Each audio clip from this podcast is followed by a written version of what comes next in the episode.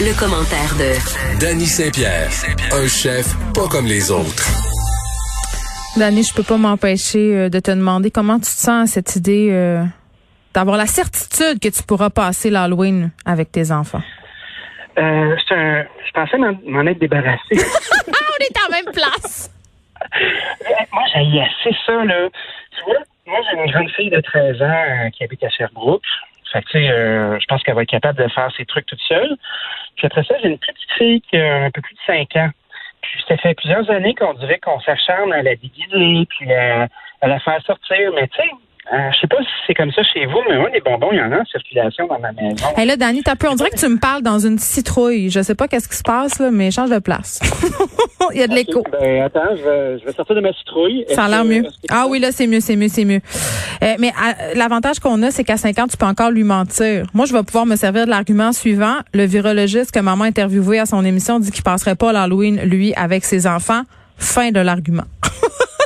Ah, ça, moi, quand il y a un docteur qui s'en mêle, là, je suis d'accord. C'est parfait. La même chose que toi. Euh, je vais essayer de convaincre ma bureau, par exemple. ça ne fonctionnera pas. Ceci dit, euh, bon, ben, la ballonne est pétée. Il y a deux sujets qui m'intéressent euh, que j'ai envie de partager avec toi. D'un, il y a la continuité de la saga euh, de SBC, euh, Bill. Donc, euh, on a eu une, suite de cette saga-là ce matin. Euh. On t'entend vraiment mal, Danny. Change de place. T'es où, là? Ah, je, suis, euh, je suis sur mon téléphone cellulaire, là. On peut jamais se fier à ça. Est-ce qu'il y a la 5G, ton téléphone? Parce que là, là va près d'une fenêtre, fais quelque chose, fais des une danse au soleil, bouge, sors Je du bouge, tunnel. je bouge. Est-ce que, est-ce que tu m'entends mieux maintenant? Là, je t'entends mieux. Puis, on, tu sais, c'est ça. Là, je veux juste le redire euh, pour nos auditeurs parce qu'on t'a un peu perdu. Tu veux nous parler de la gestion de l'industrie euh, laitière parce qu'il y a beaucoup de gaspillage. Ah, tout à fait.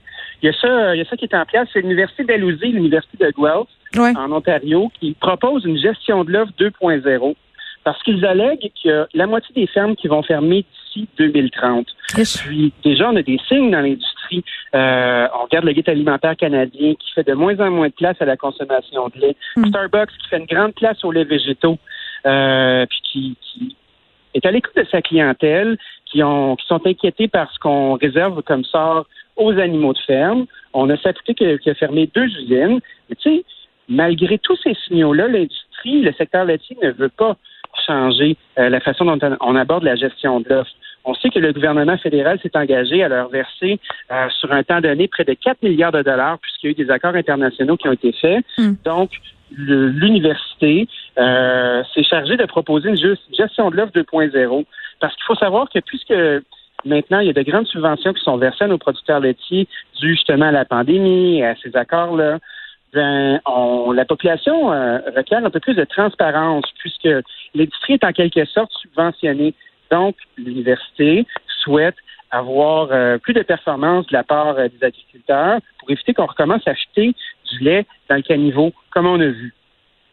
Ben oui, puis à un moment donné, il va falloir que l'industrie laitière aussi peut-être euh, fasse euh, affronte la réalité. Là, c'est vrai que le lait de vache là, fait face à une concurrence absolument euh, incroyable. Les laits végétaux sont de plus en plus populaires. C'est quasiment rendu que quand tu te pointes dans un café puis que tu commandes un café au lait de vache, tu te sens mal. en tout cas, moi, je me sens jugée. Je me sens jugée par le barista. Puis c'est tu quoi? Moi, je vais, je vais dire quelque chose pour les auditeurs parce que je pense que ça va leur faire du bien. Euh, quand dans le temps là, là trois semaines, dans l'autre époque, quand les gyms euh, étaient encore ouverts, quand je me commandais un smoothie. euh, Tu sais, à un moment donné, j'ai comme posé la question. J'ai dit, c'est lequel là, le lait le plus protéiné? Moi, j'étais sûre qu'elle allait me sortir le lait de soya. Mais non, c'est le lait de vache. OK?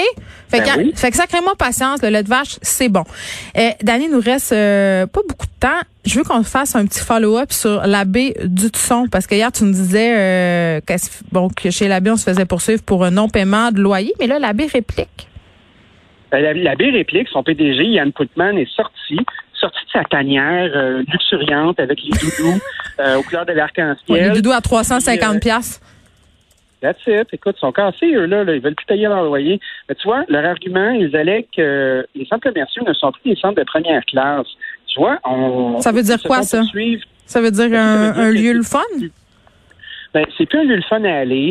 Euh, Il y a plus vraiment d'aires de restauration qui sont tripantes. Euh, Les clients n'ont pas nécessairement de- le goût de se retrouver là. Donc, en analysant la nature de leurs beaux commerciaux qu'ils ont avec différentes entreprises de, de location de pieds carrés de qualité, ben, ils ont décidé, eux autres, que le deal n'était plus là, que les règles avaient changé, puis que rendu là, ils n'ont pas de Mais ben voyons, il y a plein d'études qui sortent d'années pour dire que les centres commerciaux sont plus populaires que jamais, puis justement, ça devient une expérience, puis il y a des super bons restos, euh, tu sais, il y a eu des initiatives absolument incroyables, des food courts de luxe, tout ça. on dirait que j'ai jamais des doutes. Ben, moi, je pense que la façon de, de, consommation, de consommation a changé pour les gens. Tu vois, il y a des centres commerciaux où est-ce qu'il y a des, des chefs à, à Bagnères. Tu sais, je pense à mon ami Martin Junot du groupe Astaga, qui s'est installé à Rockland, euh, pour pas les nommer. Puis je te dirais que, tu sais, le son cloche, c'est que ça roule pas tempête. Fait que t'as beau ah, mettre des beaux restos, t'as beau mettre t'as beau mettre ça, ben, tu sais, il faut que les clients soient au rendez-vous. Il faut que ça se continue. Tu vois, il y a eu une analyse de fait qu'en avril, quand tout a fermé, euh, il y a eu un recul de 99,1% des transactions. Ça qu'on est hmm. passé au, au premier de Gatineau euh, à HBC, on est passé de 16 090 transactions à 149. Euh, ça, ça fait mal, hein? Puis en septembre, on a, on a un recul de 30